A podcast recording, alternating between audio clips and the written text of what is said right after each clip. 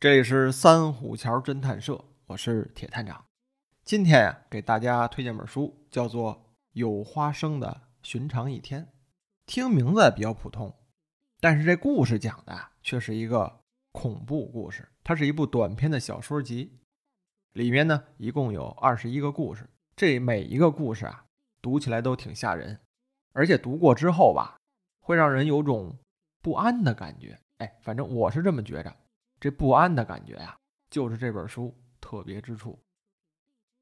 这位作者呢，叫做雪莉·杰克逊，美国人。说这位作者他的这个情况啊，咱们往后再说。后面啊，还需要详细讲讲，需要结合他写的这部小说啊，来讲他个人的一些情况。因为你只有了解了雪莉的一生，哎，才能明白他的作品啊，到底写的是什么，想传达一个什么意思。那再来说说我是怎么发现这本书的啊？这本书呢也算是比较小众了，就是因为前些天呀，我看了部美剧，叫做《睡魔》，这是美国作家尼尔盖曼的作品。之前呢看的是漫画，哎，那本漫画啊画的是，嗯，怎么说呢？画的比较写意。当时啊我没觉得有多好，就觉得这故事吧挺新颖。然后呢等这剧出了，哎，就把这个美剧看了。我觉得还不错，然后呢，我就翻翻这个尼尔盖曼的其他的一些作品，看看什么影评啊，看看推荐之类的。然后我就看到这么一个标题，这上面写着“影响斯蒂芬金、尼尔盖曼等诸多名家的哥特小说女王雪莉·杰克逊”。哎，就是这部《有花生寻常一天》的作者雪莉·杰克逊。这位是个女性作家。他出生于一九一六年，时间很早了啊。享年呢四十八岁，在一九六五年就去世了。他自己呢还写了一本自传。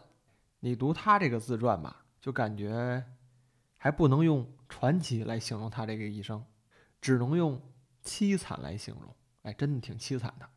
您想他那个年代，一九一六年到一九六五年，哎，有这个第二次世界大战，但是。战争对于他来说并没有太大的影响，对他造成最大影响的是他的家人，包括有父母，还有她丈夫。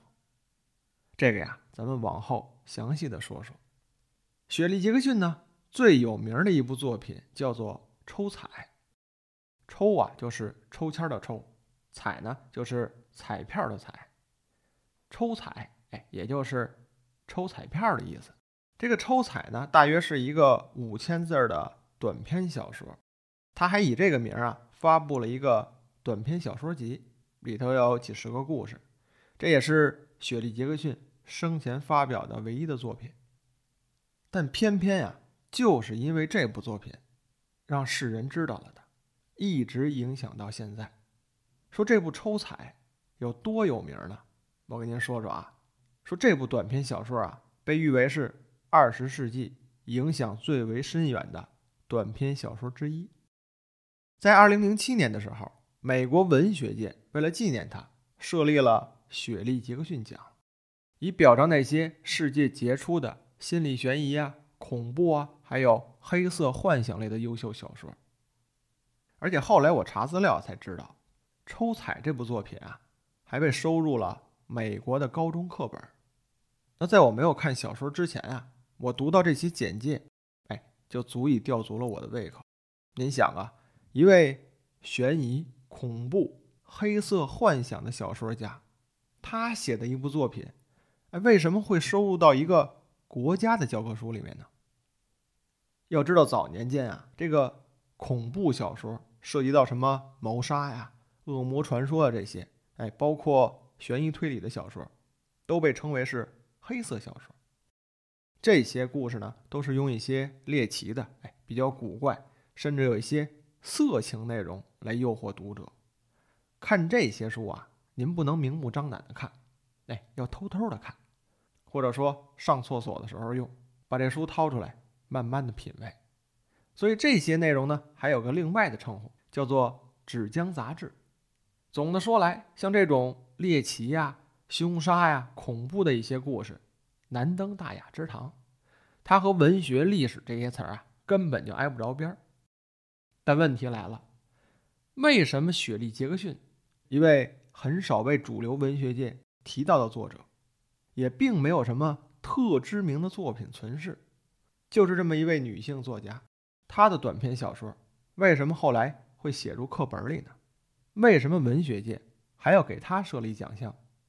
咱可以做个对比啊，就拿咱们国家的教学课本来说。那里面记录的小说作品都有什么呢？我印象最深刻的就是鲁迅先生的作品，印象最深的人物形象呢就是闰土。有的古典小说有点那么恐怖色彩的，也就是《聊斋志异》了。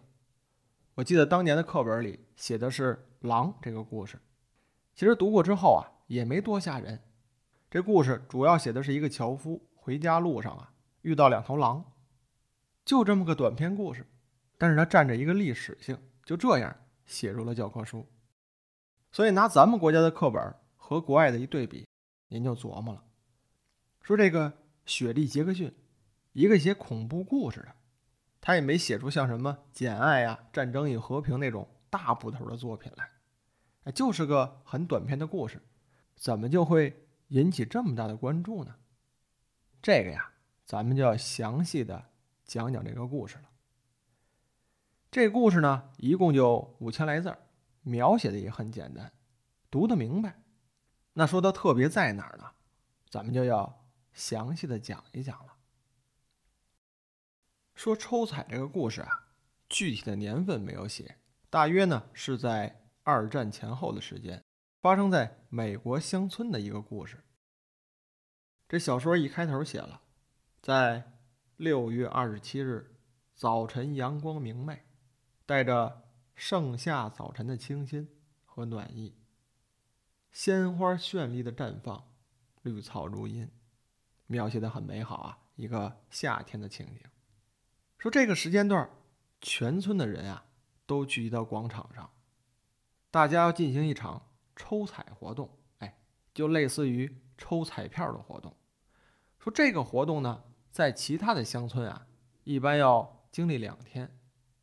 但是就是因为他这个村子里啊人比较少，只有三百多个居民，所以抽彩这个活动啊，两个小时就结束了。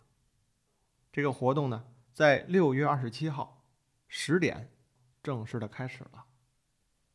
最先赶到村子的广场上是群孩子们，孩子们爱凑热闹啊，来了之后吵吵闹闹的，还有一些孩子呀抱来了一堆石块。拿这个石块呢当积木，码成一座小山，就堆在这个广场中间了。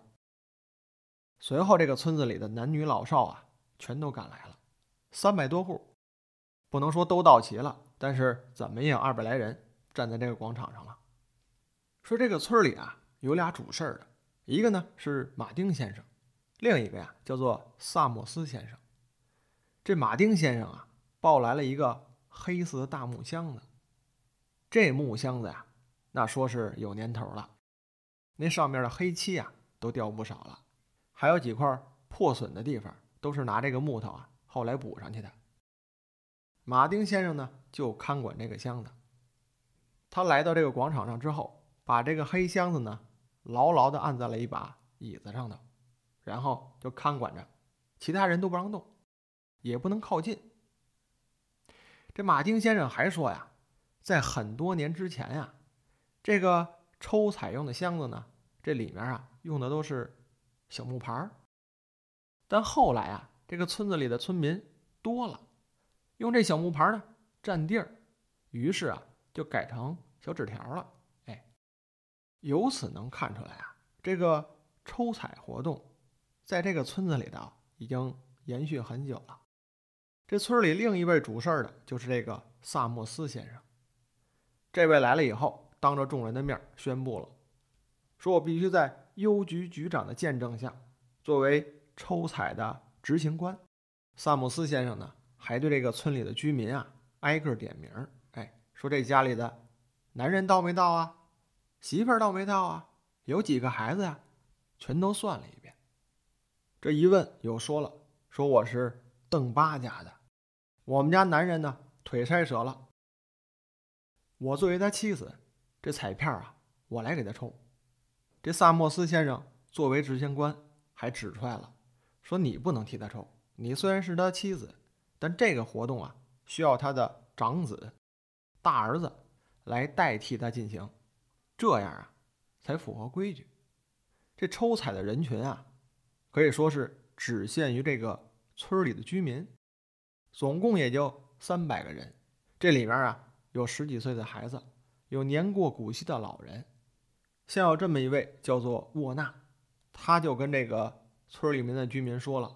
说这个抽彩的活动在村子里啊，每年举行一次，我都参加了七十七次了。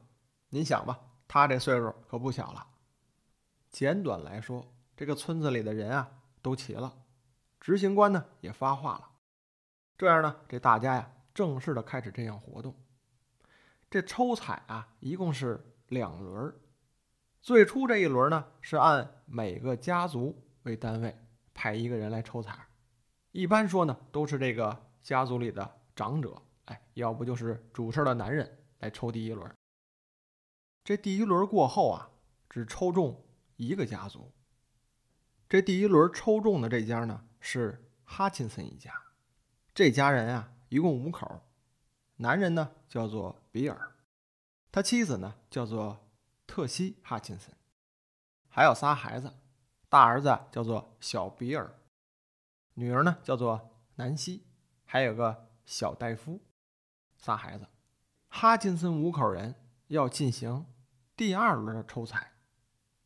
这过程当中啊，萨默森先生就说了：“说第二轮的抽彩啊，五口人从这个箱子里抽出纸条之后啊，谁都不能打开，要等到执行官下达口令之后，大家呢同时打开。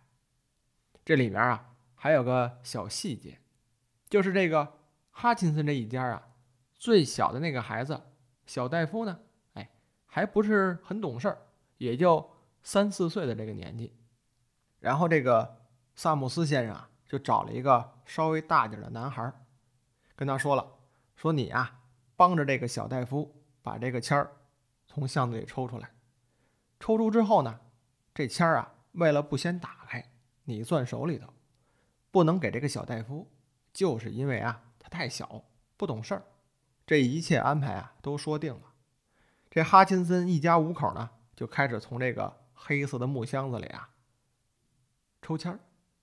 这第二轮抽彩的时候啊，村子里面的其他人哎，都默不作声的。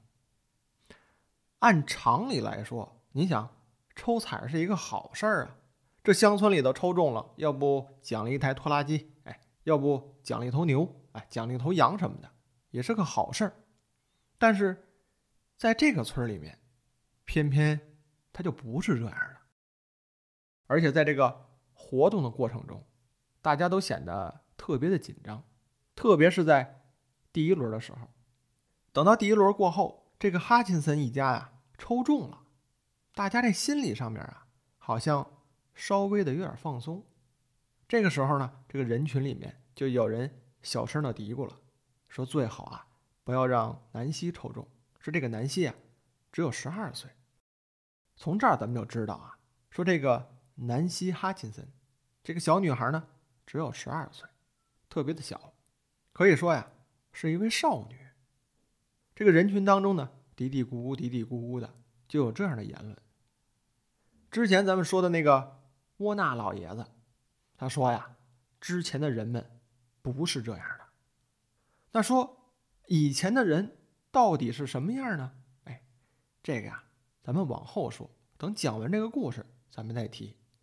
这儿呢，就留了这么一个扣说这个台上呢，抽彩活动结束了，哈金森一家五口，一人手里呢攥个纸条，然后在这个萨默斯执行官的要求下，大家呢把这个纸条。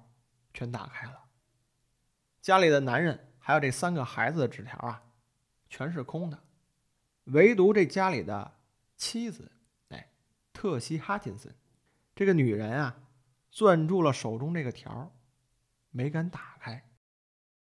这个时候，执行官发话了，他对这个家族的男人说了，也就是比尔·哈金森，说：“你啊，去把你妻子手里的这个纸条打开，让众人看一看。”按书里讲，这个比尔啊，走到妻子跟前，就从他手里抢过了纸条，打开了。而这个纸条上呢，只画了一个黑点儿，也就是标记了这么一个简单的记号。也就是说，全村举行的这个活动，最终抽彩中奖的是这位特西·哈钦森，也就是这个家里的女主人。那随后啊，就进行了颁奖活动，而颁的这个奖到底是什么呢？哎，这就到了这个故事的细核了。按这个书里面说的，说这个时候。全村的人啊，都开始在地上捡石头。像最初呢，孩子们在这个广场中间堆起的那个石头山，都让人给抢没了。有这么一位叫做德拉克洛娃的太太，岁数也不小了。她呀，双手抱起了一块大石头，跑到了这个人群当中最前面。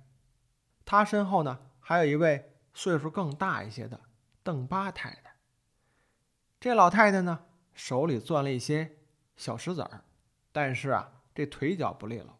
她说了：“说我呀，走得慢，你们在前头，你们先去，我呢，随后就赶上。”这个时候啊，就感觉这个全村的人都在蓄势待发的准备进行一项活动，大家都很兴奋，而唯独只有这个中奖了的。特西·哈金森太太极为的紧张，而且他嘴里大喊着：“这不公平，不公平！”但是，正当他喊的时候，这有一块大石头啊，直接就拍他脑袋上了。而且，那个岁数比较大的沃纳老爷子喊了：“快来啊，大家快来啊！”就在这么一声声的呼唤当中啊，这个四处飞来了很多的石头，全都砸在了。特西·哈金森的身上。哎，这个故事啊，到这儿就算全都讲完了。最初读完这个故事之后，我有点发愣。开头的时候呢，感觉是一个挺美好的一个美国小乡村，但读到中段的时候吧，你感觉有点怪。说一般抽彩这个活动，中奖是个好事儿。抽彩这个箱子一般都会有一些比较漂亮的颜色，哎，像什么大红色之类的。但是它这个抽彩的箱子之前也介绍了，是一个黑色的，纯黑色，而且呢看上去很破旧。等再往后描写，就是这个抽彩活动啊，经历了第一轮，又经历了第二轮，这个人们的表情，这个反应。就有点不对了。直到最后结尾来了这么一个反转。最后拿这个石头砍人的这个环节呀，有一个呃名词儿叫做“石刑”，就是石头的石，刑罚的刑，石刑。这种刑罚呀，在人类社会上很早之前就有了。嗯，很多宗教里面都以这种惩罚一些不良的人。或者说惩罚犯人，正经的一些技术呢，说这个实刑就是拿这个石头砸人这种刑罚呀，是把这个啊犯人挖一坑，先埋坑里头，然后拿石头砸他。有的呢是把他的这个双手绑上，让他跑，然后后头一大堆人拿石头砸他。我说的这都是在一些有关的书籍里面记述的一些历史故事，这都是。真实存在的，这也不是这个作者雪莉·杰克逊自己想出来的招儿。故事给您讲完了，您这么一听，首先感觉觉得这故事并不是一个恐怖类的故事。你说它恐怖吗？它里头也没有什么大怪物，也没有什么特别血腥的描述，没有。而且它的文字描述啊，也没用一些特别华美或者说生僻的词语。我觉得读小学这点字儿全都能认识。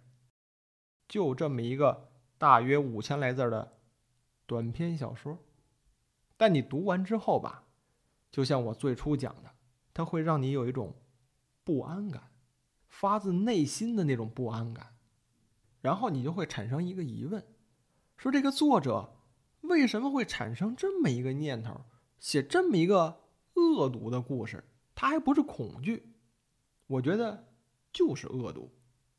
当时我读完这个故事吧，挺嫌弃的。我觉得这故事整体前期啊铺垫的挺好，最后这个反转呢，它也没有一些科幻的内容，或者说特别让人意想不到的内容。被害的这个特西·哈金森尖叫着，四周围的人呢围了上去，向他砸石头。完了，就这么简单几句，但是这一两句话读完之后。你脑子里就有画面了，你能想到一个无辜的生有三个孩子的一个中年女人，在尖叫着逃跑，然后身后一大帮人拿石头砸她。这画面挺不好的。反正我当时读完这个故事，我有点嫌弃，我觉得这故事吧。但是翻回头来，你想，说这么一部作品，它要收入到美国的高中课本。那说明它还是有一定深刻含义的。那它的含义到底是什么呢？这个呀，咱们就要详细的说说作者雪莉·杰克逊的故事了。说他写完这个《抽彩》这部作品之后啊，哎，发表了自己的一个短篇的小说集。他当时呢，还在这个全书的开头留了一句题词，说把这部书献给我的父母。那一般理解啊。像这个在书的开头写这么一句话，都表示一种祝福，而雪莉·杰克逊，他这句话呀是有其他含义的。献给我的父母，哎，这是他亲自写的，而这句话，并非是祝福，而是一种控诉。为什么这么讲呢？这雪莉·杰克逊呢，是在一九一六年十二月份，哎，出生于美国。从他降生开始，他的母亲啊，就对他极其的厌恶。为什么呢？因为雪莉的母亲啊，压根儿就不想生孩子，但是意外怀孕了。按照当年美国的这个要求，一九一六年的时候，这个呀就提到一个敏感的话题了，就是堕胎。在一九一六年的美国是。不允许堕胎的，但是这意外怀孕怎么办呀？这孩子呀就生下来了。但是这个父母啊，对于自己的孩子可以说是充满了恶意。这个具体的故事啊，在这个雪莉·杰克逊的自传里面都有描述。这里面说说他母亲呀，经常用这个语言方面威胁他，而且他母亲呀极为的刻薄，特别是对于。雪莉·杰克逊这个身材，经常用一些特别恶毒的语言去攻击他。而且自传中啊，还描述了雪莉·杰克逊的外祖母，说这个外祖母啊，也不是什么好人，说他呢信仰一种教派，这个教派啊，放到现在来说就是个封建迷信。搁当年呢，一九一六年的美国那时候，哎，信的人还挺多。而且这个教派呢，在当年呀，流传的时间、涉及的人员还特别特别的广，很多人都信这个。说他们信什么呢？其中有一点，就是有关于健康医疗这方面。这个教派啊，相信这个精神疗法。什么叫精神疗法？说这个人生病之后啊，不用靠什么医学药物去治疗，扛着，自己扛着。忍着，在他们认为啊，这个世界呀是虚假的，生病呢也是虚假的。说你这一生病，一吃药，这个就是一种亵渎，哎，亵渎神灵，就得扛着，让这个假象从脑子里去除出去，你这病就好了。您说这个生了病不去医院，生扛着。像这个雪莉啊，还详细的记录了这么一段过程，说她跟自己的外祖母一块生活的时候，有一次呢，雪莉·杰克逊呢就从这个楼上摔下来了，差点把这个腿啊摔断了。他的外祖母啊就没有给他请医生治疗，就在家天天的祈祷。而且他外祖母相信靠祈祷啊就能治好病。但事实上呢，这个雪莉摔下来的时候啊，万幸这个骨头没受伤，只是把这个脚踝扭伤了。养了几天之后没去医院吧。还真就好了。这个事儿发生之后，对这个雪莉·杰克逊啊影响很大。您想啊，咱甭说是腿折了，就是崴一下脚，他也挺疼的。所谓的伤筋动骨一百天，怎么也得疼好几天呢。而且当时的雪莉·杰克逊还是个小孩儿，这把脚崴了，也不去医院，也没有一些药物的治疗，可想啊，这种疼痛的感觉，他只能自己强忍着。后来啊，他就把这段经历啊写到了自己的小说当中。后来这个书里面有这么一段话，描写的呢就是当时这个事情。这书里是这么说的：说我想到我奶奶跟我说过的话，只要我的头脑冷静，就总能平安无事。说你读这句话吧，感觉稀松平常，挺普通的。但你要是知道这个背后的故事吧。你就会从这个内心中产生一种厌恶感，这就是这故事的一些隐情。那与之相同的呢，在这个《抽彩》这部短篇小说集，雪莉·杰克逊亲自写了，献给我的父母。所以这句话的含义，刚才我说了，不是祝福，而是一种控诉，你就能理解它背后的意思了。那对于雪莉·杰克逊。造成的这些影响啊，除了她的父母，还有另外一个人，那就是她后来的丈夫。说在一九四零年的时候，雪莉·杰克逊呢嫁给了斯坦利·埃德加·海曼。这海曼呢还是位教授，很有文学修养。这两个人呢也是因为这个写作的缘故相互认识，后来结婚了。婚后啊，这个雪莉还给他生了四个孩子。但是这个海曼。你要了解他后来干了什么？你觉得吧，他也不是个正常的人。虽然两个人都是因为文学、因为写作认识，也算是心灵相通、灵魂伴侣。先开始的时候啊，过得挺好。但是后来这个雪莉发现呀，自己丈夫出轨了。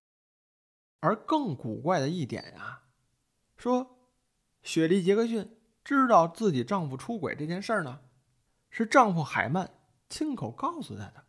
这可不代表海曼很诚实啊。海曼把自己出轨的这个事儿讲出来，完全是因为他自己觉得这是一个再正常不过的事儿了。他亲口对这个雪莉·杰克逊这么说的：“说这些呀，都不过是他生命中真实的一面，他没有什么藏着掖着的。如果说你，我的妻子。”哎说这个事情上，如果你感到恶心的话，那只能证明啊，你是个傻子。你听这句话，你觉得这个海曼这个脑子里他能正常得了吗？当然，我讲的这些呀，都是基于雪莉·杰克逊自己的这个自传里的内容，他的一个描写。那想想，他经历了对于他极为厌恶的父母，又经历了那样一位外祖母，还有他现在的这个。丈夫海曼，多个人对她的真是精神上的摧残呀，最后直至导致她精神崩溃。小说里的故事呢，我算给您讲完了啊。这个书呢是一个短篇小说集，抽彩呢只是其中的一个故事，也是雪莉·杰克逊最有名、最有代表性的一部作品。这部短篇小说集的名字呢，叫做《有花生的寻常一天》，听着很普通啊，但是里面讲述的故事可不普通。听完了雪莉·杰克逊的一些遭遇，让人唏嘘不已啊。当然，你要是在网上找的话，还能找到他其他的一些作品，包括就在近几年，还出了一部电影，就叫《雪莉》。这个电影呢，也是以雪莉·杰克逊的原型来拍的。这部电影的女主角呢，就是那个拍《使女故事》的那个女主角，叫做伊丽莎白·莫斯。电影的整体故事，我觉得整个故事看完之后吧，让人有点神情恍惚。但这种神情恍惚的感觉吧，我觉得挺像是雪莉最后那几年写作生涯呀，包括她生命的最后那几年的故事。嗯，还是推荐大家看一看。看过之后呢，你或许就能明白，为什么会有这样的一部作品，为什么这位作家能写出这样的一部作品。其实它背后代表着更深远的含义。那在今天的这个推荐当中啊，我提到了一些比较敏感的词。其实，在这部作品，包括雪莉·杰克逊本人的一些经历，还有我提到这部电影女主角呢，伊丽莎白·莫斯。她是演这个使女故事的那位，也不知道这是不是一个巧合。反正描写的这个题材吧，她所提议的一些内容，其实跟雪莉·杰克逊描写的故事很相似。您细读就能品味到。那好了，今天我把这部有花生的《寻常一天》推荐给大家，是部很有深度的作品。那我们今天的节目就到这里，这里是。三虎桥侦探社，我是铁探长，我们下期见。